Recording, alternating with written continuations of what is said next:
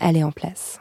C'est la poudre. Tiens, on a découpé une femme en morceaux rue de la bienséance à deux pas du chat. Tiens, on a découpé une I am a feminist.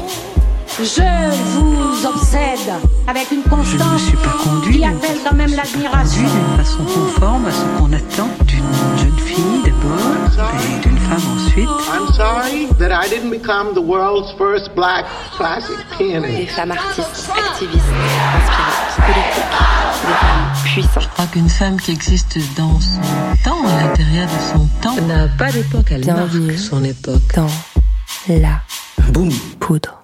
Je suis Lorraine Bastide et aujourd'hui, je reçois Maggie Nelson. Je lisais un article l'autre jour où quelqu'un affirmait qu'il n'y avait pas plusieurs états pendant la ménopause, il n'y en a qu'un. Et ça s'appelle la rage.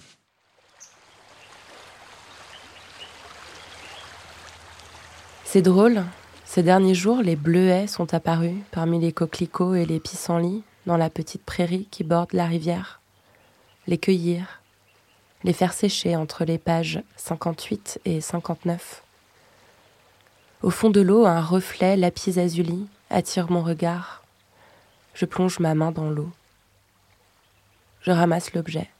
C'est un morceau de mosaïque ou peut-être un carreau de piscine, bleu comme la rivière, bleu comme les bleuets, bleu comme un coup sur ma cuisse, comme mon âme les soirs d'été, comme l'encre de mon stylo sur mon carnet. Avec Maggie Nelson, on a parlé de Judith Butler, de violence et d'amour. Merci à Céline Leroy pour sa traduction et à Marie Laborie pour sa voix. Vous êtes prête On y va? Très bien. Donc Maggie Nelson, vous êtes écrivaine et vous enseignez également à l'Université de Californie du Sud. Je suis très honorée de vous rencontrer. Merci beaucoup d'être avec nous aujourd'hui. Thank you. I'm thrilled to be here. It's so fun. Euh, ah, J'ai lu Bleuet ce week-end au bord d'une rivière. Il y a beaucoup de rivières dans ce livre. Du coup, c'était un peu étrange. Ce texte parle du fait d'être amoureuse du bleu, de la couleur bleue. Vous dites que vous l'avez commencé non pas en écrivant le livre, mais en disant aux gens que vous écriviez un livre sur le bleu. Et les gens sont devenus vos ambassadeurs du bleu, vous ont raconté des histoires sur le bleu, vous ont apporté des objets bleus, vous ont présenté des personnes bleues. Et pendant que je lisais, j'ai trouvé ces deux petites choses bleues que je voulais vous offrir. Ah, c'est pas vrai, c'est Ils génial. sont dans cette petite boîte. Je l'ouvre Oui, Oh allez-y. blue. Oh mon dieu, c'est génial. Non, j'y crois pas, la boîte est très belle avec ce bleu foncé. Ce sont des petites choses que j'ai trouvées au bord de la rivière. La petite pierre était Oh, dans l'eau. formidable, c'est magnifique, j'adore. C'est une fleur, c'est un bleuet, non? Exactement. The real deal. Un vrai de vrai, incroyable. Merci beaucoup, vous les avez trouvés près de la rivière, dans la nature? La pierre était dans l'eau, d'un bleu étincelant. Vous imaginez l'intensité de l'émotion que j'ai C'est très beau, merci mille fois. Je vais les garder précieusement. Vous devez en avoir des milliers. Non, pas du tout. Sans parler que mon hôtel consacré au bleu a été démantelé il y a très longtemps. Ça me donne envie d'en refaire un, un nouvel hôtel bleu. Merci, c'est vraiment adorable. Merci. Thank you. It's so sweet. Bleuet vient juste de sortir en français. Mais en fait, ce livre a été écrit il y a dix ans, bien avant les Argonautes. C'était une autre époque. Vous sortiez d'une rupture, vous étiez serveuse. Le livre est une sorte de journal de ce que vous traversiez à ce moment-là. Vous dites même que vous l'avez possiblement écrit à moitié saoul. Quand vous en faites la promotion, maintenant que vous êtes devenue la célèbre autrice des Argonautes, que vous êtes une épouse, une mère, qu'est-ce que vous inspire ce journal de votre dépression Uh. You Il me ressemble. Je suis toujours la même personne, vous savez. I don't really think of the books as like. they're C'est-à-dire que oui, les livres sont autobiographiques, They're not meant to like. mais pas vraiment non plus. Ils ne sont pas censés s'additionner, expliquer une vie chronologiquement. Ils tiennent plus de l'esthétique. They're more st- uh, stylized. Je dirais plutôt qu'il s'agit d'objets stylisés, vous voyez. Donc ce livre m'est familier. Il me convient toujours. Pour autant, il correspond à un moment très différent de ma vie. Um. Aujourd'hui, c'est rare que je me sente aussi seule. Um, Mais je dirais que je me sens, very. I feel. je me sens très proche de cette personne. I feel kinship with that person. Ce n'est donc pas douloureux de revenir sur ces moments où vous voyez l'œuvre d'art et pas ce que vous C'est ressentiez ça, oui. En fait, il y a certains de mes livres sur lesquels il est plus difficile de revenir que celui-ci. to go back to. Yes. You know? Oui, oui, j'imagine. So, I mean, you have here the red part. or Donc là, par exemple, je vois que vous avez une partie rouge. harder. Ça, voilà, ça n'était pas forcément plus dur, mais disons, La dépression, la mélancolie, le blues, tout ça, ce sont des états qui sont toujours en nous et qui s'ancrent profondément d'une manière très différente d'un crime ou d'autre chose de ce genre. Donc il m'arrive encore de déprimer, vous voyez ce que je veux dire Bien sûr, et puis c'est un livre doux et lumineux. Alors j'avoue, je suis amoureuse de votre cerveau. Est-ce que vous voulez bien être Dieu, s'il vous plaît? Carrément. Ça serait vraiment génial, en fait. Vous savez ce que vous êtes, d'après moi, et j'espère que vous ne le prendrez pas mal. J'écoute, Je pense que vous êtes le contraire parfait et non binaire de Judith Butler. Je dois vous avouer que je n'ai jamais réussi à vraiment aller au bout de troubles dans le genre. C'est tellement difficile à lire. C'est vrai que c'est très complexe. Votre théorie est aussi explosive que celle de Butler, mais votre écriture est fluide, océanique, précise. Ça coule comme une rivière. Vous acceptez ce compliment? Do you take my compliment? I do take it. I mean, Tout à fait, même si je ne l'accepte pas en opposition à l'écriture de Butler, parce que d'après moi, Butler fait quelque chose de très très différent, si vous voyez ce que je veux dire. Oui, bien sûr.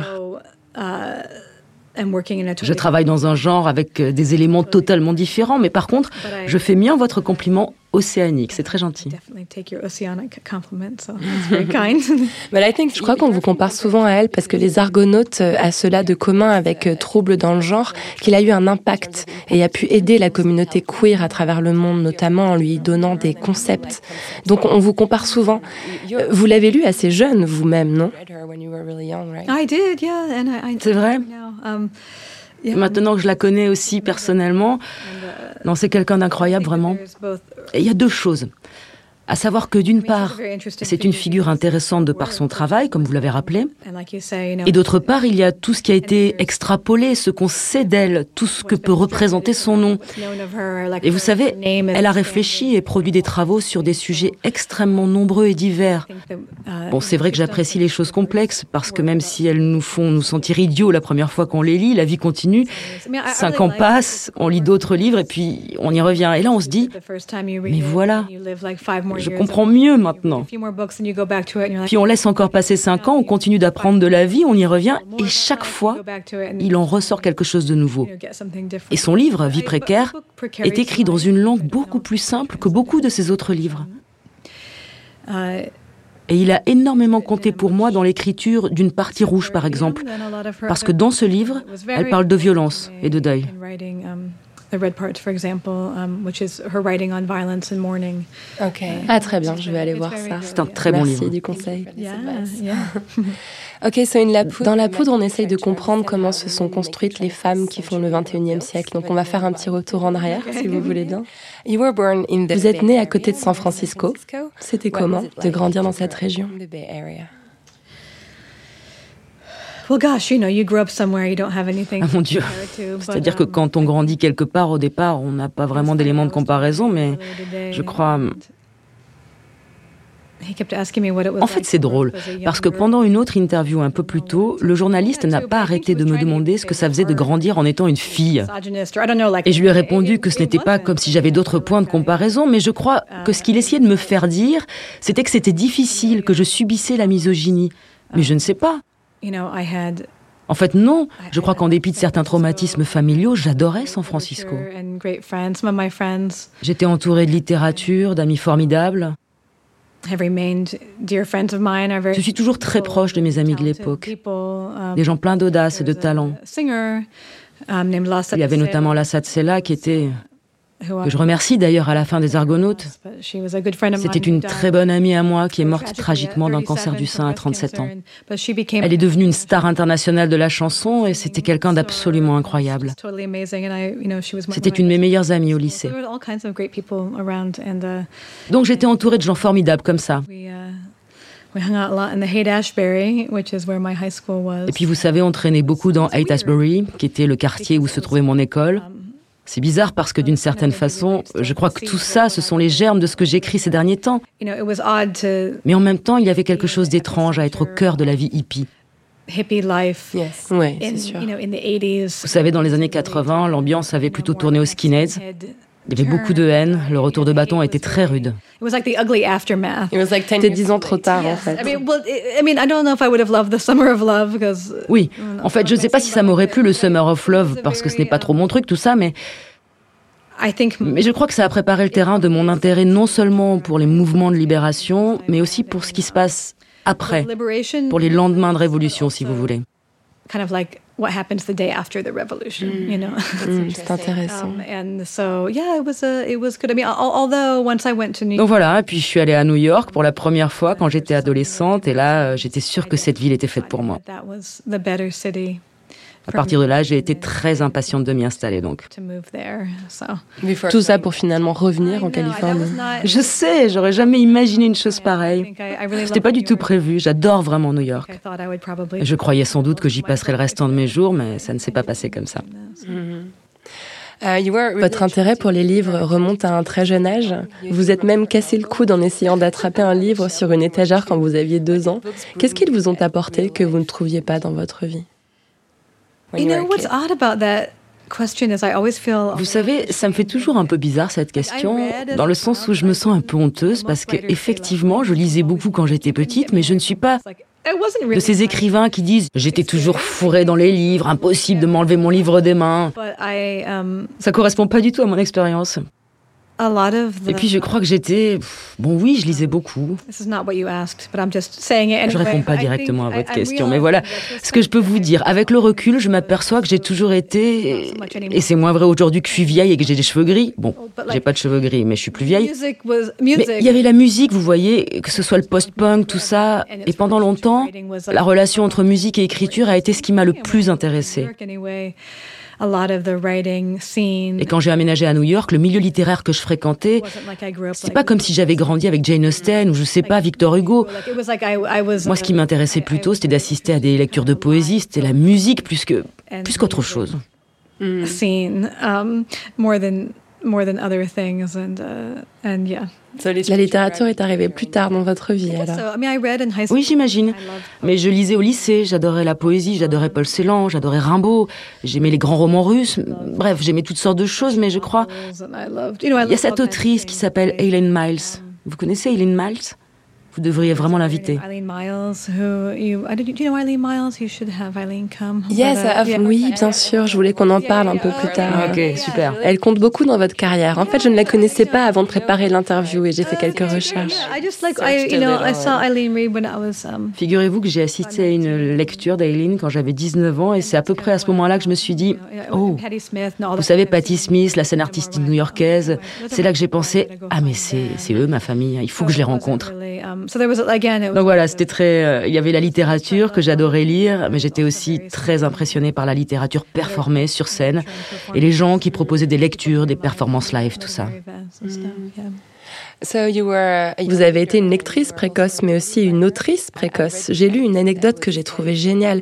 Apparemment, votre père, qui est décédé quand vous aviez 10 ans, était un menteur. Un menteur, mais pas Euh, du non, tout. pardon, pas un menteur. C'est quelqu'un de très voilà, bien, Voilà ce qui se passe quand on s'exprime dans une autre langue. Il était avocat. Oui, il était avocat. Il était avocat. Et il avait l'habitude de vous donner des blocs-notes, des stylos. Et vous aviez pour mission de noter tout ce qui se passait dans son bureau.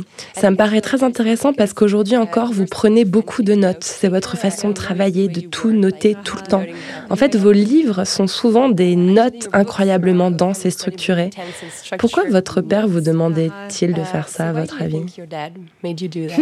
He didn't make me. Il forçait pas, il se contentait de me donner du papier et des stylos. Donc ça venait plutôt de vous. yeah, I think he, my dad was a great. Oui, oui, mon père était quelqu'un de formidable. C'est vraiment triste qu'il soit mort si jeune parce que je crois qu'il s'intéressait vraiment à ses enfants, à notre développement.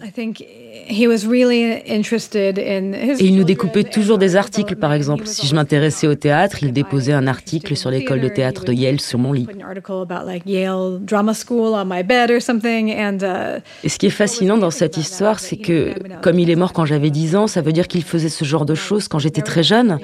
Je ne me rends compte que maintenant. J'ai des enfants de cet âge et je me dis, je vais and pas I- découper des articles à propos de leur avenir et les déposer sur leur oreiller. C'est quelque chose de très étrange, ambitieux, un peu envahissant. pushy thing to do, but he was really. But what was so Mais quand même, ce qui était formidable là-dedans, c'est qu'il s'intéressait à tout ce qui m'intéressait. um, J'ai fait de la danse pendant un moment, j'ai continué à en faire après sa mort, mais avant ça, il savait que j'étais captivée par les compagnies de danse. Alors il m'emmenait les voir. Il m'emmenait voir du ballet, il me donnait des articles sur la danse, m'a abonné à un magazine sur le sujet, ce genre de choses. Donc il ne s'attendait pas forcément à ce que je devienne avocate ou médecin. Tout ce qui m'intéressait l'intéressait. Il me semble que beaucoup d'enfants aiment la littérature parce qu'ils aiment les réalités alternatives. Ils adorent pouvoir dire j'ai été emporté par l'histoire ou je vais inventer des histoires sur des faits qui vivent sur une autre planète. J'étais pas ce genre d'enfant, je suis pas ce genre d'écrivaine. Mais je crois que je suis plutôt l'écrivaine qui prend beaucoup de notes. Si bien que quand j'étais plus jeune, c'était la même chose, je crois. J'aimais traduire le monde dans l'écriture et je n'étais pas particulièrement du genre rêveuse. J'étais, j'étais attentive. C'était donc déjà une tentative de retranscrire la réalité par l'écriture, ce qui s'apparente à un travail journalistique en fait, non? Oui, tout à fait. En fait, j'ai toujours mon journal intime de l'époque, celui où je consignais mes rêves quand j'étais en CP. J'y écrivais tous mes rêves. En gros, je prenais des notes sur ma vie.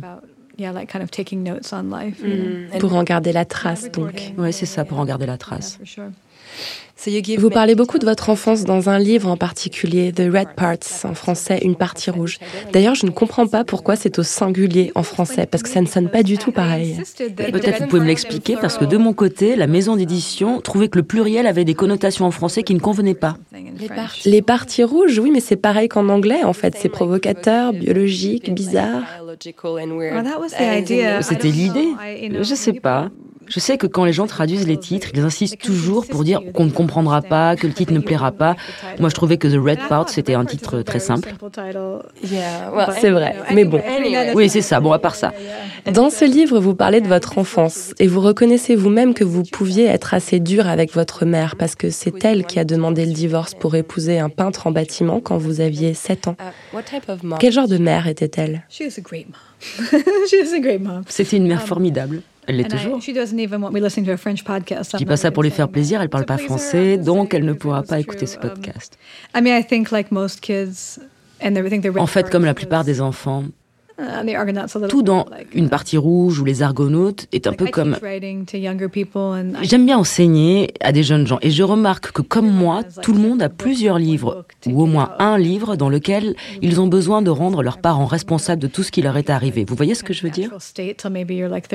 Je crois que c'est quelque chose de normal jusqu'à environ 35 ans et qu'après ça, peut-être que ça change ou pas. Quand l'un de vos parents meurt, c'est très facile de séparer les choses et de projeter tous ces fantasmes sur le parent disparu, de penser que ça se serait mieux passé, que vous auriez été plus heureux s'il avait été là. J'ai l'impression d'avoir fait ça pendant un certain temps. Et j'imagine que ma mère en a souffert.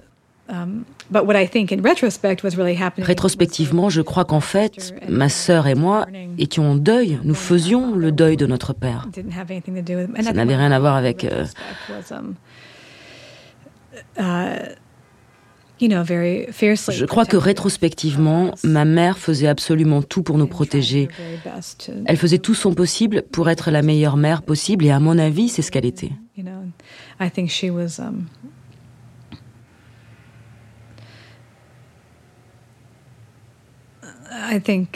Si vous avez la chance que vos parents et vous viviez assez longtemps, alors vous avez la possibilité de partager plusieurs vies avec eux. Et j'ai la sensation que la vie que nous avons aujourd'hui est très différente de celle que nous vivions à l'époque. Mais votre mère était aussi, je crois, traumatisée. Oui, c'est sûr. Elle a vécu un événement tragique qui a eu lieu quatre ans avant votre naissance. Sa sœur Jane a été assassinée. Ça a déterminé votre carrière et votre vie. Votre carrière parce qu'en 2005, vous avez écrit Jane a Murder, qui est un livre dans lequel vous faites revivre votre tante décédée. Et aussi dans votre vie parce que la violence et la peur sont très présentes dans votre enfance. La mort est là.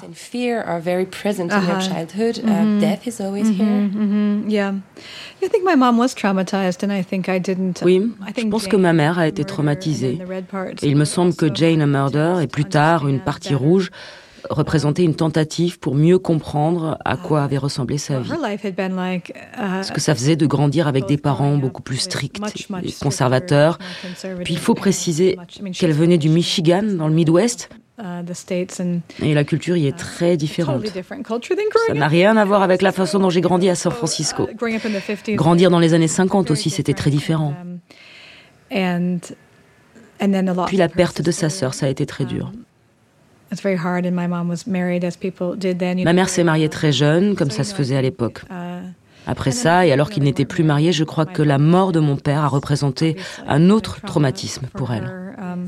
Mon père était son meilleur ami depuis leurs 15 ans. Ils sortaient déjà ensemble au lycée. Ils se sont mariés après la fac. Et il est mort un an après le divorce et c'est elle qui a découvert le corps. Donc forcément, tout ça a été incroyablement difficile pour elle.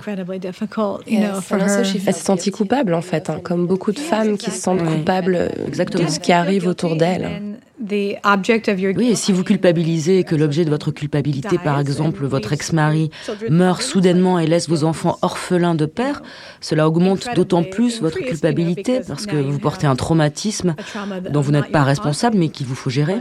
Tout se mélange dans la tête de vos enfants, leur vie est bouleversée, bref, ça faisait beaucoup de choses à porter pour elle. Et puis comme je le raconte dans une partie rouge, ma sœur était particulièrement difficile quand elle était jeune. Quand j'y pense maintenant, maintenant que j'ai un beau-fils adolescent et un autre garçon un peu plus jeune, je réalise que j'ai jugé ma mère très durement. Et je m'aperçois qu'être parent d'adolescents, surtout quand les adolescents sont en crise, quand ils souffrent, c'est vraiment difficile. C'est vraiment très, très difficile.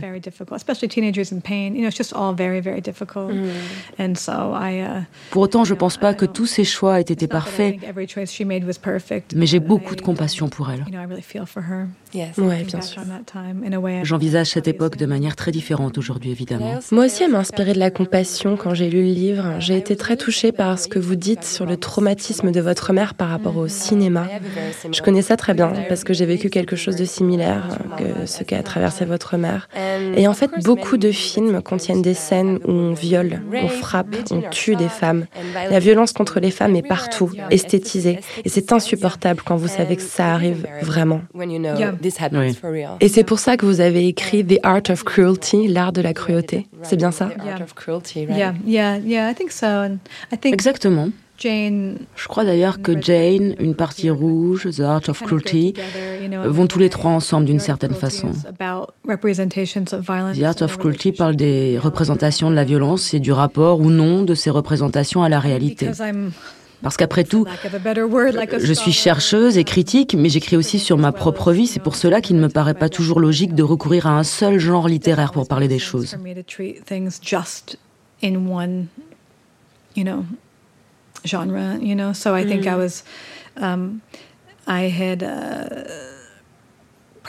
Et puis j'y trouvais un intérêt artistique et transgressif, sans parler d'une expérience qui faisait que j'étais à la fois horrifié et intéressé par les représentations de la violence.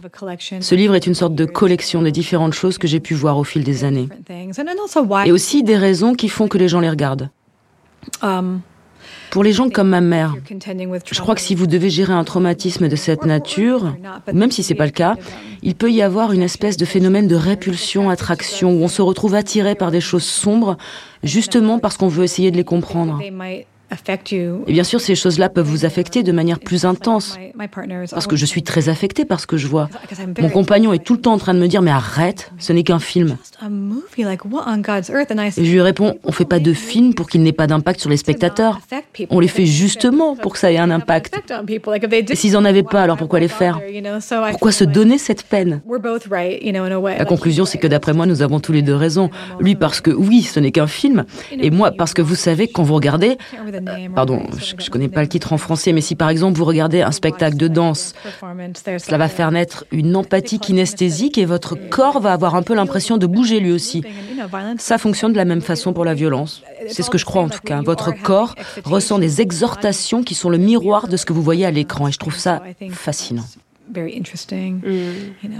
Ce que j'apprécie beaucoup chez vous et dans la succession de vos livres, c'est qu'ils semblent s'écrire d'eux-mêmes ou s'imposer à vous. Vous avez écrit Jane a Murder pour trouver le courage d'affronter la violence et d'en parler librement. Puis il y a eu une partie rouge parce que le dossier judiciaire de l'assassinat de votre tante a été réouvert et qu'il y a eu un nouveau procès. Et vous avez ensuite éprouvé le besoin de le documenter et il vous a fallu écrire The Art of Cruelty pour théoriser tout ça. C'est vraiment fascinant la façon dont vous... euh, Je sais, c'est agréable quand on peut se délester en un seul livre, mais c'était un sujet très particulier. Il a fallu revenir dessus encore et encore. Pendant des années. Je sais, ça m'a paru très long de retravailler sur ce sujet. Peut-être que j'y reviendrai un jour, qui sait. Mais après tout ça, ça a été un grand soulagement de voir que cette décennie passée sur ces questions se refermait un peu. when that kind of decade of topics kind of closed a little Yeah. bit. Ouais, j'imagine.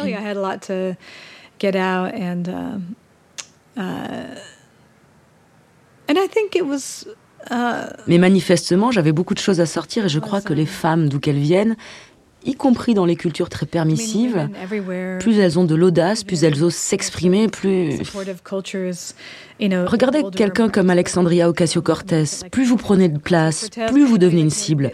Ça peut paraître étrange, mais d'une certaine façon, c'est pour ça que l'histoire de Jane est justement celle qui... Pour devenir écrivaine, j'ai dû m'y confronter. Would have been one Votre plus grande peur, c'est de vous faire assassiner en raison de votre audace. Mais moi, j'étais convaincue que c'était ce qui était arrivé dans ma famille, vous voyez. Ça me causait beaucoup d'angoisse. Même si ma situation n'était pas la pire. J'entends par là que beaucoup d'hommes et de femmes, comme vous le savez, vivent des situations très dures et ont de vraies raisons d'avoir peur, alors que nous sommes ici dans ce studio à Paris. Mais à mon tout petit niveau, il fallait que je franchisse cet obstacle. In this studio in Paris, and have a lot more to be afraid of. But I think in my mini J'aime beaucoup la façon dont vous transformez cette réflexion de 10 ans sur la violence en revendication féministe. En fait, dans The Art of Cruelty, vous revendiquez la violence pour les femmes. Il y a une interview que vous avez donnée où vous dites La noirceur n'appartient pas aux hommes, l'agressivité ne leur appartient pas, la destruction ou l'autodestruction ne leur appartiennent pas. Je crois qu'il est difficile pour les femmes de savoir quelle part de noirceur nous revient, alors même que nous aussi sommes des animaux humains. Cette part est le résultat d'une existence passée dans un monde qui n'en peut plus des forces destructrices de la misogynie et de l'agressivité masculine. C'était avec Björk. C'est dans cette lettre. C'est vraiment la bonne interlocutrice pour Cet parler de échange femmes, hein. d'emails avec Björk est incroyable, fascinant. D'ailleurs, par exemple, le film de Lars von Trier, Dancer in the Dark, je l'ai pas supporté. Je suis partie au bout d'une demi-heure, c'était trop pour moi. ce qui était vraiment formidable dans cet entretien, c'est que c'était l'un de ces moments étranges où toute votre vie vous revient très précisément. I mean, that interview was like, a, Depuis mon, mon plus jeune âge, euh, 12 ou 13 ans, ça a été quelqu'un d'important, même si elle n'a que quelques années de plus que moi. Mais bref, j'ai 13 ans, elle en a 19. since I was, you know, Je la vois danser avec les Sugar Cubes sur MTV. Et de mon côté, je viens d'avoir mes règles pour la première fois, etc. Je crois que j'ai écrit sur Dancer in the Dark et sur Lars von Trier dans au moins deux livres. Dans The Art of Cruelty, c'est sûr, et j'ai aussi écrit dessus dans une partie rouge. Um. Uh, Et dans ce film, je voyais mon idole être sacrifiée, tuée. it was. C'était tout bonnement insupportable pour moi. um, Alors pouvoir en parler directement avec elle après toutes ces années, ça a été très... That was like unbearable for me. So to Je trouve pas le mot. Ça m'a beaucoup apaisé d'une certaine façon. Donc je pense que ce que j'ai dit était vrai. Je pense aussi que nous ne pourrons jamais savoir quelle part nous revient et quelle part revient à la misogynie. Mais je crois fermement que pour que les femmes soient traitées comme les animaux humains que nous sommes, nous ne pouvons pas faire l'économie de cette réflexion. Pretty firmly believe that, like, for women to be treated as the human animals. Je suis pas sûre que ça nous rende service de nous imaginer comme ces êtres euh, maternels, purs, entièrement dévoués et sans tâches, qui créeront un matriarcat merveilleux où tout est juste, nos couronnes de fleurs sur la tête. Peut-être que ça arrivera, hein, je ne dis pas le contraire,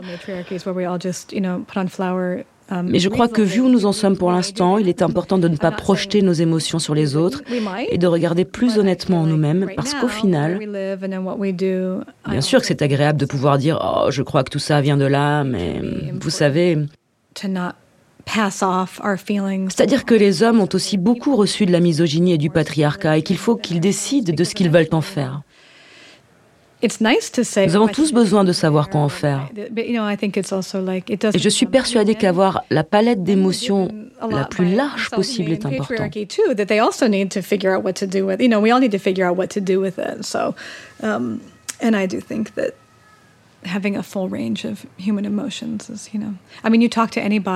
Vous posez la question à n'importe qui et ils vous diront par exemple pendant la ménopause, eh bien, c'est la rage.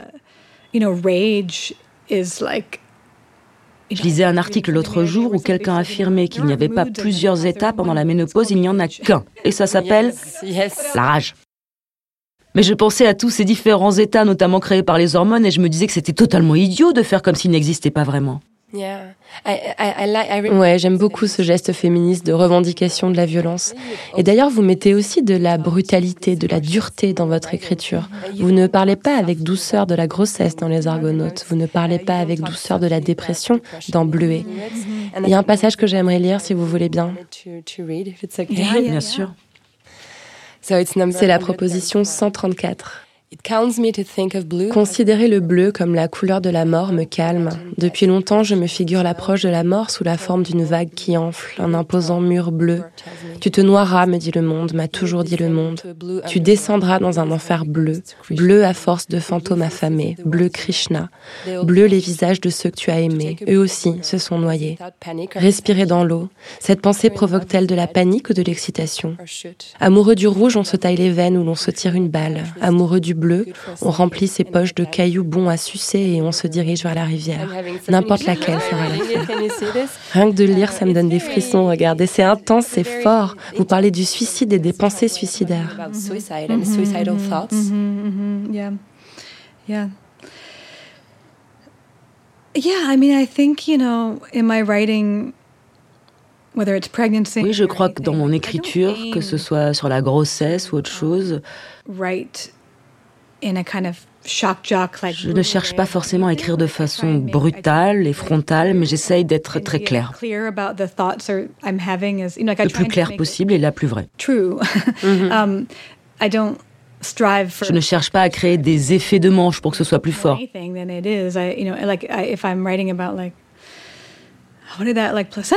Si j'écris sur le placenta, par exemple, je me pose vraiment la question à quoi ressemble un placenta? I'm just trying to think, you know, what. Et en y repensant, je me suis dit qu'il ressemblait assez à un steak. But the culture will Mais mon but est de savoir ce que sont ces choses. C'est comme ça que je réfléchis. like you learn a lot about the culture when it. Et on en apprend beaucoup sur notre culture quand les gens vous disent Oh, ça a l'air très dur. Vous vous demandez Ah bon, pourquoi? Ce n'est pas dur, But but yeah, I think that in Blue. c'est fidèle à la réalité. Donc je cherche à être fidèle à la réalité, mais dans Bleuet, je crois que j'essayais. Yeah.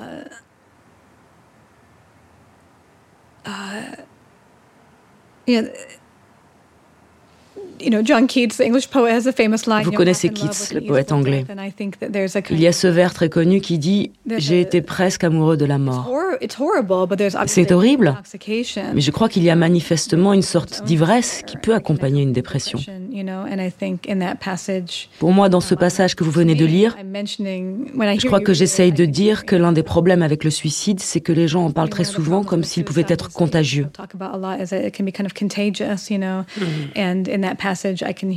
Et dans ce passage, en fait, c'est surtout sur Virginia Woolf que j'écris, et surtout, je l'imagine qui s'avance dans la rivière.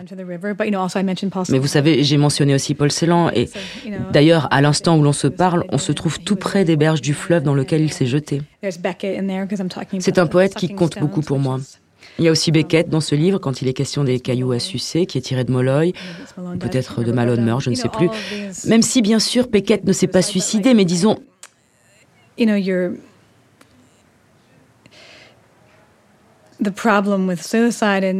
problème avec le suicide, ce n'est pas le uh, seul, mais l'un d'eux, et que les gens que vous admirez se suicident, et tout le monde se met à avoir peur d'une épidémie parce qu'on se dit j'adore Virginia Woolf, j'adore Paul Celan, comment ont-ils pu en arriver là?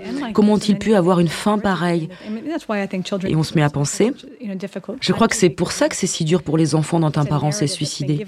Parce que c'est un récit qu'on vous donne de ce qui aurait pu arriver dans votre vie et vous vous dites, je vais avoir les cheveux gris très jeunes ou je vais devenir toxico ou je vais me suicider. C'est très dur à porter. J'essayais de rassembler tout ça dans le livre. Vous avez mentionné Virginia Woolf et il me semble que votre mère a rédigé une thèse sur Mrs. Dalloway. Oui, tout à fait. Et vous, vous avez fait une thèse sur une autre écrivaine qui s'est suicidée, Sylvia Plath, Oui, c'est vrai. que j'adore. Uh, who I admired so much. Yeah, I wrote about Plath and Oui, j'ai écrit sur place et Anne Sexton pour mon mémoire de master et toutes les deux se sont suicidées, c'est vrai. Do you remember? Vous vous souvenez de vos rêves à l'époque quand vous écriviez ce mémoire? Comment voyez-vous votre avenir? Bon, j'étais très jeune, je devais avoir autour de 20 ans quand j'ai écrit ce mémoire, mais vous savez quoi? J'y ai jeté un coup d'œil l'autre jour et je l'ai pas trouvé si mauvais. Je me suis aperçu qu'il contenait beaucoup de sujets qui m'intéressent encore. Pas tous, mais beaucoup. Je m'en rends compte aujourd'hui. En fait, c'était une tentative de créer ce qui s'appelait la performance de l'intimité, qui est une expression d'Anne Sexton dans un de ses poèmes. Elle a dit qu'elle était une performeuse de l'intimité, ça m'intéressait beaucoup. Plutôt que d'avoir cette idée que bien sûr c'est naturel pour les femmes de sortir ce qu'elles ont sur le cœur parce qu'elles ne peuvent pas se retenir, blablabla, mais leur corps, blablabla, leur poésie, etc. Sauf que si vous lisez Place, il n'y a rien de tel chez elle. Les gens disent qu'elle est une poétesse de la confession alors que c'est la poésie la plus construite, la plus influencée par les mythes qui soient. Elle est très allégorique et enveloppée de références gréco-romaines, c'est si travaillé. Mais à la lecture, c'est très à vif. C'est ça qui l'a rendue célèbre. Et on se disait comment quelque chose d'aussi travaillé peut être aussi à vif. Et ça m'intéressait beaucoup ce genre de performance. Et ce n'est pas comme faire un blog. La question c'est comment est-ce que j'écris dix vers d'un poème? Ils sont si condensés, pourtant transmettent cette impression d'immédiateté, d'intensité, alors qu'ils ont été ciselés pendant des mois et des mois but that may have been, you know, chiseled for, for many, many months, you know, and she worked obsessively with the Place ne se séparait jamais de ses dictionnaires des synonymes et de rimes quand elle écrivait.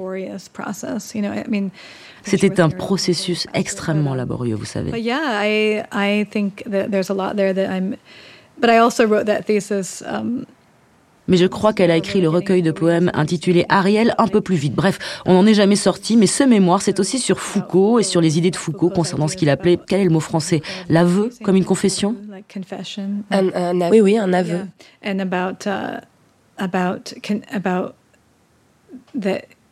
Voilà, en fait, ce mémoire expliquait qu'on nous a toujours dit que le sexe est refoulé, alors qu'en fait, on finit pas d'en parler. Um, Histoire de la sexualité, c'est un texte capital. Exactement, et plus on en parle, plus on crée ce genre de discours. On se retrouve avec cette idée fausse que tout est refoulé, alors qu'on en parle tout le temps. Donc je me suis dit que ce serait un cadre d'étude intéressant de réfléchir à la façon dont, vous savez, il ne s'agit pas là du sexe en soi, du corps en soi, mais qu'à travers le langage, on ne cesse jamais d'inventer, ce qui est exactement ce que Butler cherchait à expliquer à propos du genre. Bref, tout ça m'intéresse depuis très longtemps. Enfin, je suis aussi curieuse d'autres choses, mais... Quand on entend un titre comme La performance de l'intimité, c'est déjà presque les argonautes, c'est déjà très présent dans les grandes lignes. I mean, weirdly, Yeah, I mean, weirdly, I don't really. Um, Bizarrement, oui. Mais en fait, ce que j'essayais de faire dans ce livre, c'était de montrer la façon dont, dans les années 50 et 60, de revenir en arrière pour montrer combien la situation était différente. Je crois que d'une certaine manière, il existait une espèce de performativité autour de la honte parce que, appelons ça la culture, la culture était différente.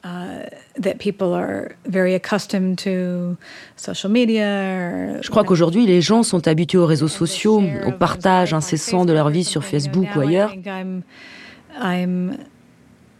Et je crois que je suis plus intéressée que jamais par l'art ou, pour le dire autrement, par les moyens de pouvoir réfléchir, méditer pendant un très long moment sur quelque chose qui semble personnel. Mais pour moi, mon propre travail ne me paraît ni intime ni personnel parce que j'utilise ce matériau depuis des années. On se retrouve à devoir résoudre une espèce d'énigme poétique.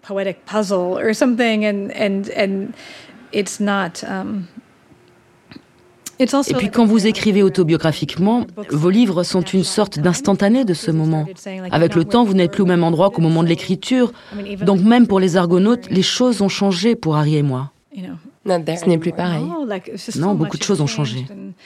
Vos enfants ont grandi, vous êtes confrontés à d'autres problèmes.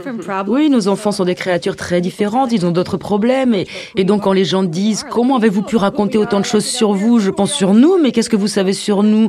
Nous sommes d'une certaine façon ce matin, mais, mais en fait, c'est génial parce que la vie échappe à l'art. Oui, je comprends. J'ai une question un peu étrange à vous poser. Êtes-vous née femme ou l'êtes-vous devenue? Je ne sais même pas si j'en suis une en ce moment.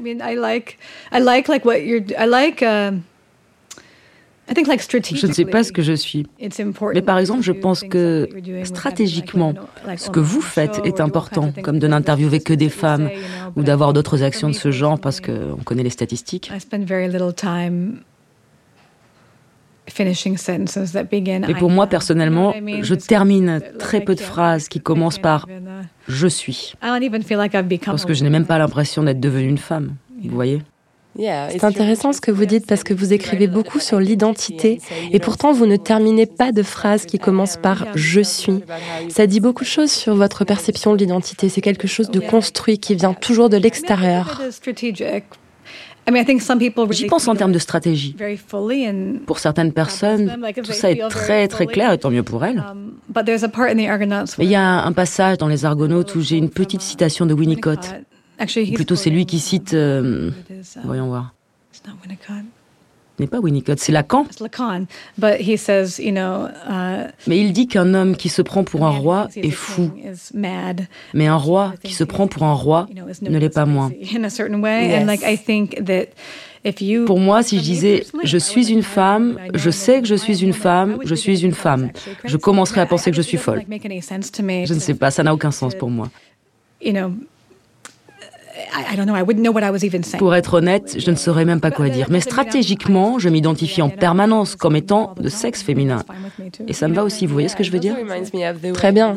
Ça me rappelle la façon dont Monique Wittig, dont vous parlez souvent dans vos livres, parle de la femme. La femme est quelque chose de défini par les hommes. Oui, c'est ça. C'est pour ça qu'elle dit les lesbiennes ne sont pas des femmes.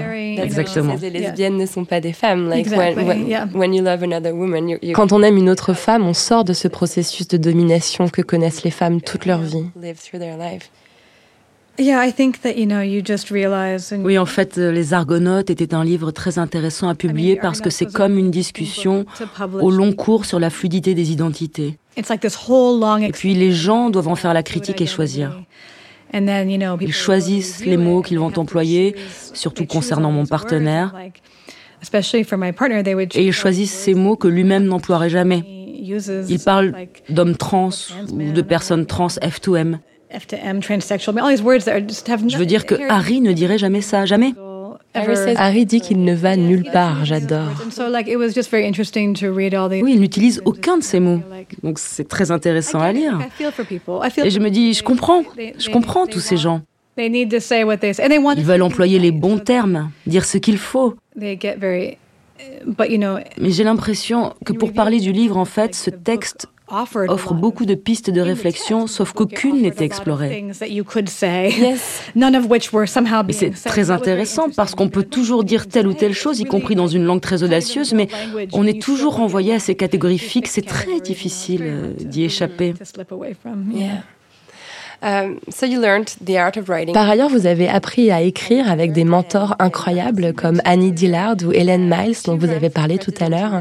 Cette dernière s'est présentée comme candidate à la présidence des États-Unis en 91. Quelle importance ont eu ces femmes dans la transmission de leur savoir? Elles vous ont transmis le goût de l'écriture, mais est-ce qu'elles vous ont aussi donné quelques clés sur ce que peut être le féminisme?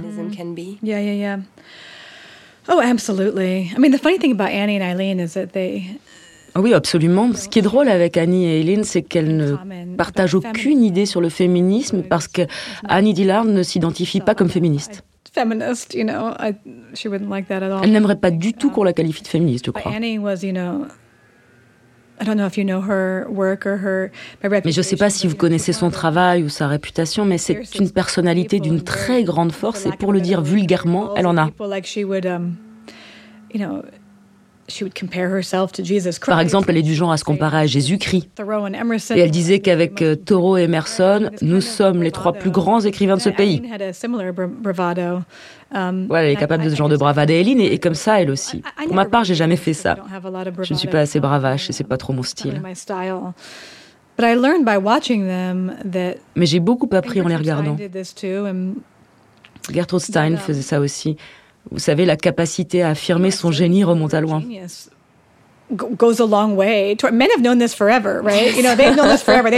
Les hommes le savent depuis la nuit des temps, non? Depuis toujours. Ils le font tous les jours.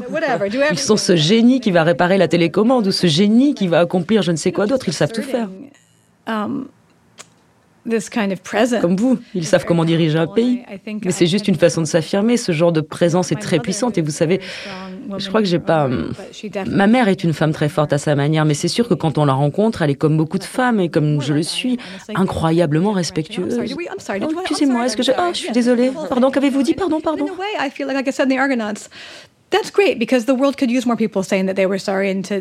Et je continue de penser comme ce que j'ai écrit dans les Argonautes, c'est super parce que le monde aurait bien besoin de plus de gens capables de s'excuser, de laisser de la place. Il n'y a rien de mal à ça, il en faudrait même plus. Et ça devient une habitude de céder sa place dans le monde et ça peut entraîner toutes sortes de dysfonctionnements, c'est paralysant.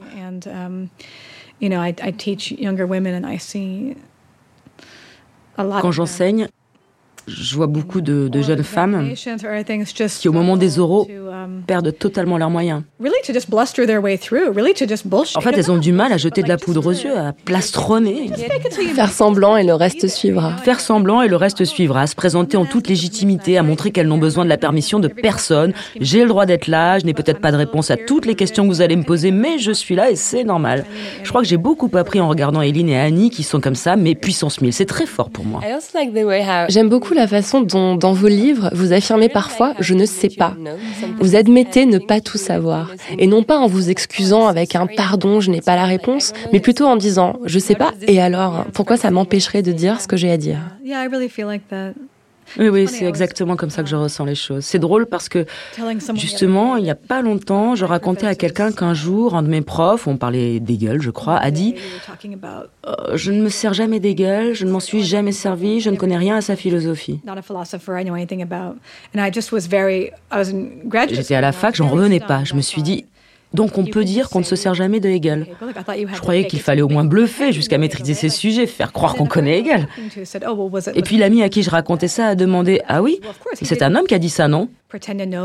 Et j'ai répondu que oui, et bien sûr, lui n'était pas obligé de faire semblant parce qu'il n'aurait rien perdu à ne pas le connaître.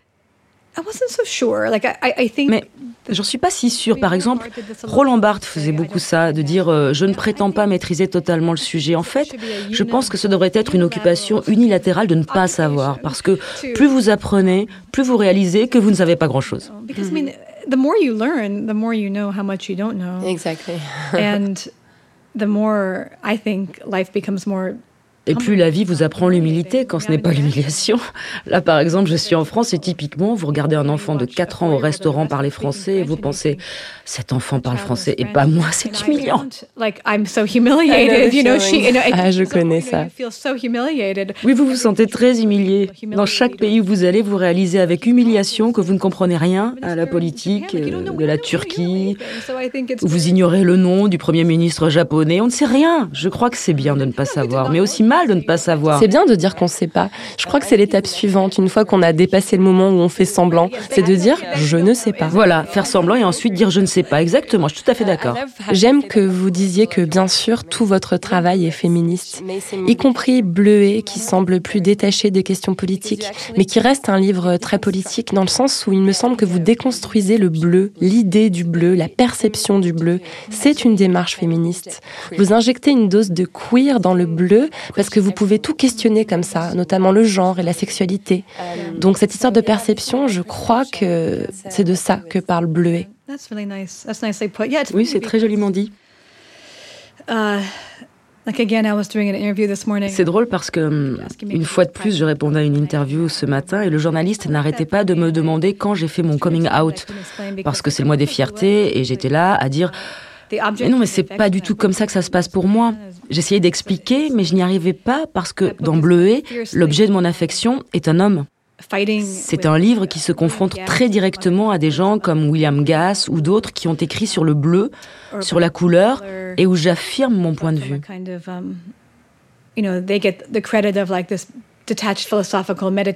On attribue à ces auteurs le mérite d'avoir écrit ces méditations philosophiques et détachées sur le bleu. Donc dans mon livre, je joue avec ça et je dis, si je viens sur ce terrain-là, si je déboule au milieu de tous ces hommes dont je vois qu'ils parlent de couleurs, les Goethe, les Wittgenstein, les William Gass, alors je vais avoir deux ou trois trucs à leur dire. Um, et je représente ce désir totalement gratuitement d'un bout à l'autre du texte. Qu'est-ce qui va changer et qu'est-ce qui va rester pareil? Je crois que pour moi, cette activité se poursuit en fait à travers tous mes livres. Non pas que le queer ne compte pas, mais ce que je veux dire, c'est qu'il s'agit davantage d'une question de méthodologie que d'identité.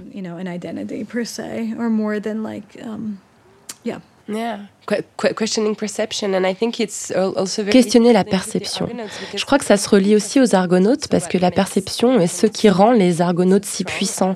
Il faut que je rappelle ici que vous avez reçu le National Book Critics Circle Awards en 2015 pour ce livre qui a changé la vie de beaucoup de gens dans le monde.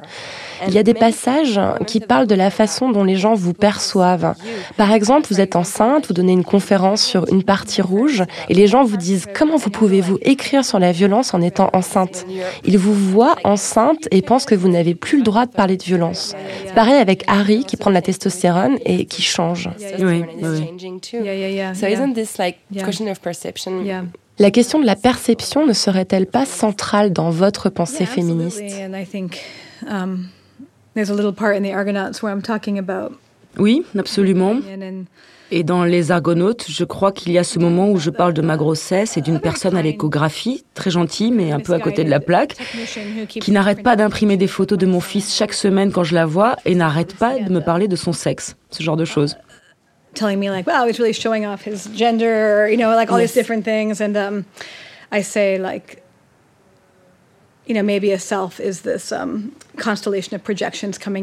alors que peut-être que le moi est une constellation de projections sur vous faites par le monde extérieur, et je ne crois pas qu'on se construise entièrement de cette manière, mais je crois qu'il est plus intéressant de réfléchir autrement.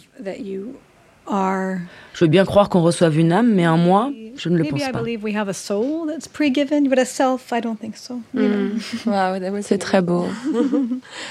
Um, Je voulais aussi revenir sur quelque chose que vous avez déjà abordé. J'ai mis le doigt sur un problème récurrent dans vos interviews en France. Par exemple, quand vous êtes venu pour promouvoir les Argonautes, les journalistes insistent pour dire que Harry est transgenre, alors qu'il ne s'identifie pas comme tel. Il dit sans cesse dans le livre qu'il ne va nulle part. C'est une très belle façon de l'exprimer d'ailleurs. Je voulais savoir si quand vous venez en Europe avec ces questions, vous trouvez que c'est plus difficile de faire comprendre les choses à vos interlocuteurs. Vous savez par exemple qu'en France, les couples lesbiens n'ont pas encore accès à la PMA.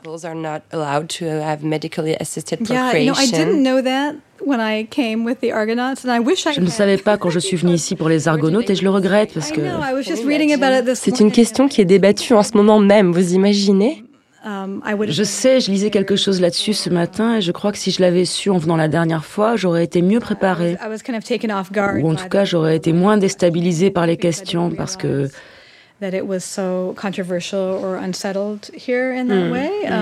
J'ignorais que c'était si controversé ici, que ça dérangeait tellement. Um, uh, j'espère que pendant ces interviews, j'avais um, pas trop l'air d'être sur la défensive dès qu'il était question de ma famille, parce que les questions étaient assez. Hmm, c'est-à-dire Du genre, euh, vous appelez ça une famille euh, Ou en quoi êtes-vous une famille? Et à un moment, je finissais un peu par dire je suis une famille parce que je suis une famille, c'est tout. J'étais très décontenancée quant au discours autour de la procréation assistée. Je comprends mieux aujourd'hui.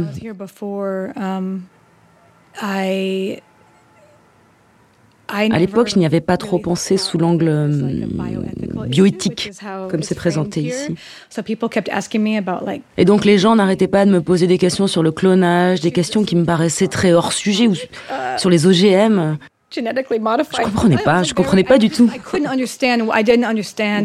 Oui, le lien entre. Oui, c'est ça, je ne comprenais pas. Entre-temps, je suis rentrée chez moi, j'ai lu sur le sujet, sur ce qui se passait en France. Je sais pas, j'ai l'impression qu'on vit des temps bizarres.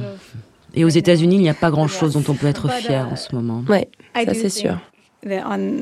Mais sur ce sujet, par contre,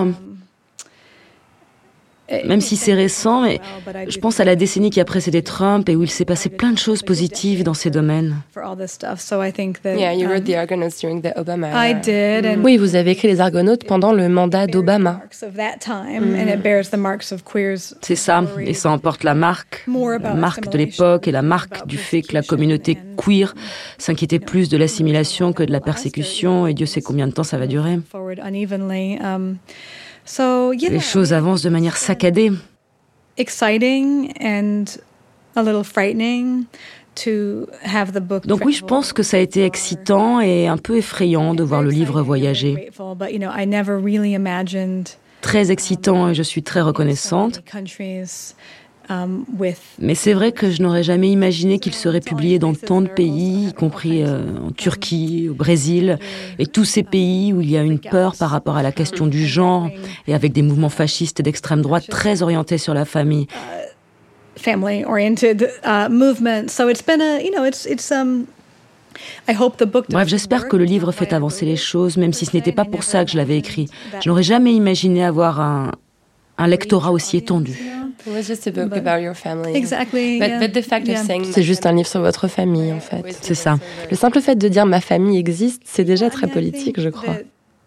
It was very nice, especially in the United States, where there are a lot of families that have some. Oui, je crois que c'était vraiment bien, surtout aux États-Unis où il y a beaucoup de familles qui, vues de l'extérieur, ressemblent à la mienne, d'entendre tellement de gens dire qu'ils n'avaient jamais vraiment vu de représentation littéraire de leur famille et que ça les rendait heureux. um, Ça, c'est bien. Il n'y a pas beaucoup de représentations littéraires de la grossesse ou de l'accouchement. Il n'y en a pas, c'est vrai Je crois qu'avant d'écrire Les Argonautes, vous avez regardé votre bibliothèque et vous avez réalisé que les seuls écrits sur l'accouchement étaient faits par des hommes. Je sais, c'est très étrange. Enfin, pas tant que ça quand on regarde l'histoire, n'est-ce pas? Comment décider d'être écrivaine dans l'espace public Tout ça ne remonte pas à si longtemps. Really not that long ago. I mean, you can look at like Mary Wollstonecraft or you know Mary Shelley or whatever. You can look at other people. There's Je veux dire, si on regarde Mary Wollstonecraft ou sinon Mary Shelley, je ne sais qui d'autre, euh, il y a eu des femmes. writers that we Mais pour ce qui est des États-Unis, parmi nos écrivaines les plus célèbres, qu'il s'agisse d'Emily Dickinson ou de Gertrude Stein, soit il s'agissait d'ermites célèbres, soit de lesbiennes célèbres à une époque où, dans cette situation, on ne pouvait pas avoir d'enfants sans qu'on vous les prenne. Et puis avec la vague suivante d'écrivaines comme Audrey Lorde ou Adrienne Rich, les femmes queer avec des enfants, c'était des femmes qui s'étaient mariées, et avaient eu des enfants, puis avaient quitté ce mariage pour créer une nouvelle famille queer avec ses enfants. But you know, because legally, you know, still, you know, whatever, 10 to 30 years out. Mais vous savez, il y a encore 10 ou 30 ans, les gens ne pouvaient pas fonder de famille queer et pendant longtemps, être queer voulait dire ne pas procréer parce qu'il y avait le risque qu'on vous prenne vos enfants. That was, you know, either have your kids taken away from you if you were queer, or you couldn't have them in a queer couple. So that was it. I mean, I guess in France, it's Donc c'était comme ça et j'imagine que c'est peut-être comme ça encore en France. Peut-être pas tout à fait. C'est un peu hypocrite parce qu'on a déjà plein de familles queer en fait. C'est ça qui est intéressant. Elles ne sont juste pas légalement protégées, c'est ça le problème. Oui, je comprends, c'est un Ces problème. enfants sont là, mais ils n'existent pas pour la loi. Il faut donc qu'on fasse rapidement quelque chose. C'est sûr, mais j'avais cru lire ça dans les nouvelles aujourd'hui qu'ils ont fait une proposition de loi et qu'ils attendent de la faire passer, c'est ça Ça fait des années que les gouvernements disent qu'ils vont voter cette loi. Et à chaque fois, ils trouvent quelque chose de plus urgent à faire. Ce qui donne le temps aux conservateurs d'étaler leur discours partout dans les médias en disant Mon Dieu, la famille, blablabla. Like, Oh about Oui, mais c'est ce qui me semble le plus étrange et on n'est pas obligé de s'éloigner du sujet tant que ça, mais ce qui me paraît le plus bizarre donc, c'est que cette loi sur la PMA, elle est aussi valable si vous vivez une relation hétérosexuelle pendant deux ans. Donc l'inquiétude qui est exprimée ne concerne pas la bioéthique ni l'origine de l'enfant, mais la perception des choses, non C'est incroyable. Et si vous êtes célibataire, vous ne pouvez pas non plus avoir une PMA. Donc ça revient à dire que vous ne pouvez en bénéficier que si vous êtes une femme hétérosexuelle en couple. C'est tellement bizarre. Oui, c'est très étrange. En fait, si c'était vraiment un problème de bioéthique, on dirait simplement non, on ne pense pas qu'on devrait avoir recours à la procréation médicalement assistée tout court. Donc c'est très étrange. Je sais, cette bizarrerie est malheureusement typiquement française. Je voulais aussi que vous nous parliez un peu du concept de la métrophobie. C'est vraiment intéressant. Vous pouvez nous expliquer? Well, it just means fear of mothers, but um, en fait, cela correspond à la peur des mères, mais je crois que la façon dont je l'ai utilisé, que ce soit dans des conversations ou ailleurs, cela concernait la métrophobie dans la littérature. Et dans la façon dont j'ai employé ce terme, en fait, moi aussi, je souffre de métrophobie. Je pense que c'est le cas de beaucoup de gens. Je ne crois pas qu'on puisse vivre dans cette culture et ne pas... Hum, surtout si on vous répète que devenir mère va vous empêcher de réfléchir, tuer votre carrière.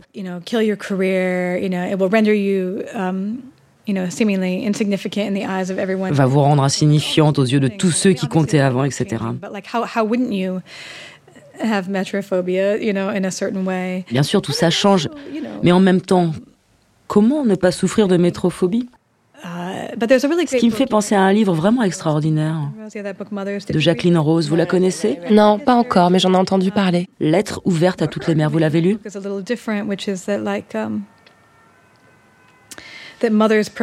C'est vraiment très bien. Mais l'argument qu'elle avance dans ce livre est un peu différent. Elle dit que les mères provoquent le sadisme, non pas la phobie, mais le sadisme, parce qu'on leur fait porter l'idée, vous savez, de l'amour inconditionnel et du sacrifice de soi, de tout faire pour ses enfants, et qu'ensuite, elles ne remplissent pas parfaitement leur fonction, qui par définition est une fonction impossible à tenir. Et donc pour ça, on les punit violemment.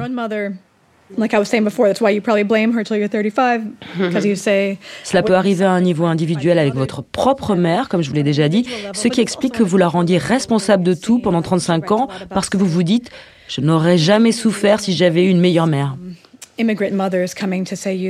Il y a donc le niveau individuel, mais qui en fait est aussi un niveau culturel. Rose écrit beaucoup sur la diabolisation des mères. Les mères immigrées qui viennent accoucher au Royaume-Uni uniquement pour profiter du système de santé, comme si elles faisaient vraiment ce qu'on projette sur elles. Même chose avec les gens venant d'Amérique centrale ou du Mexique aux États-Unis. Comme s'ils essayaient de, dans un monde où il est presque impossible de bien s'occuper de son enfant, et au lieu d'agir politiquement pour rendre le soin aux enfants plus facile, on diabolise les mères. Comment a-t-elle pu emmener son enfant dans ce train tout ce qui l'intéresse, c'est notre système de santé. Tout ça, c'est la même chose.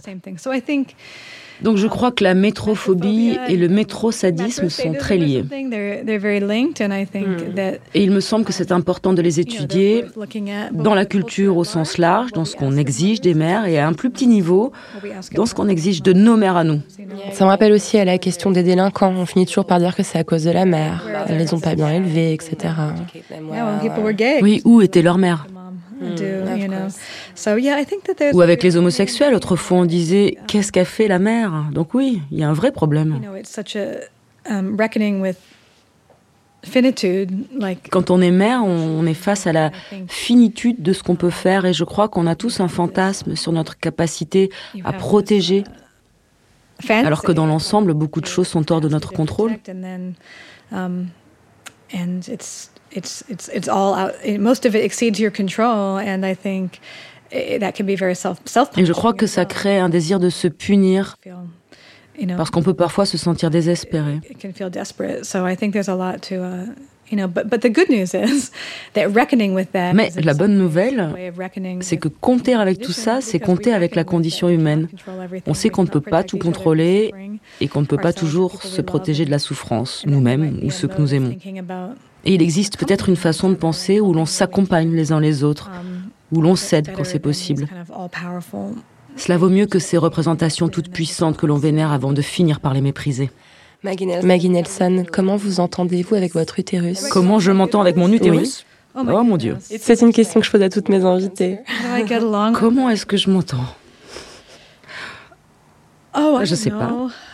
Ok, I mean, it's quite, it's quite out of sight. Bon, c'est qu'il n'est pas très visible. Je lui suis très reconnaissante pour tout ce qu'il a fait. Mais je crois que je pourrais aussi m'en passer en fait.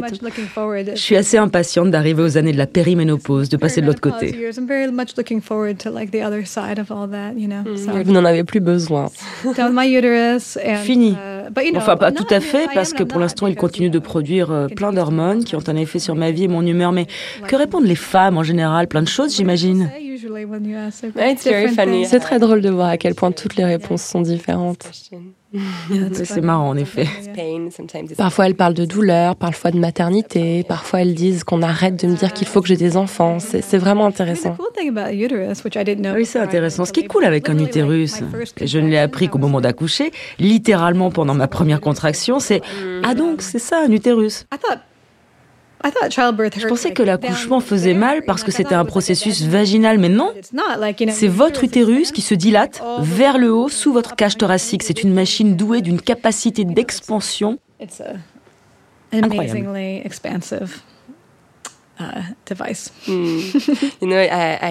Vous savez, j'ai relu Les Argonautes ce week-end et j'ai pleuré comme une madeleine pendant les 30 dernières pages.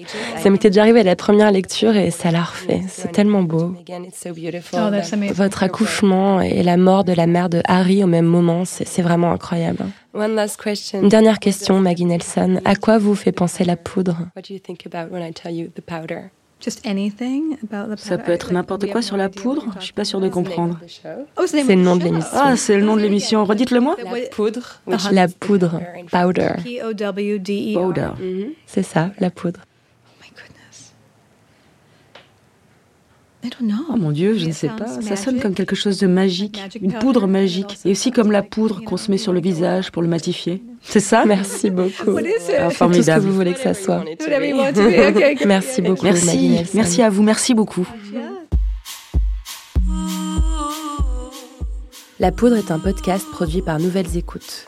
Merci à Aurore Meyer-Mailleux pour la réalisation de l'introduction, à Gaïa Marty pour la préparation, la prise de son et le reste, et à Marion Emery pour le montage et le mixage. Merci à Charles de Cilia pour l'enregistrement du doublage et à Marie Laborie pour avoir prêté sa voix à Maggie Nelson. Et merci à Perrine Malinge d'avoir facilité l'enregistrement. Merci à Bonnie Banane pour sa chanson dans le générique. Merci à vous pour l'écoute. On se retrouve sur Internet Instagram, Twitter, Facebook. La poudre est partout. Si vous avez des réflexions, des compliments ou des critiques à faire, n'hésitez pas. J'adore ça. Ah, j'allais oublier, pour lire les mêmes livres que moi, allez sur le site La Poudre Lit. Vous connaissez la suite. Prenez soin de vous et continuez de faire parler la poudre.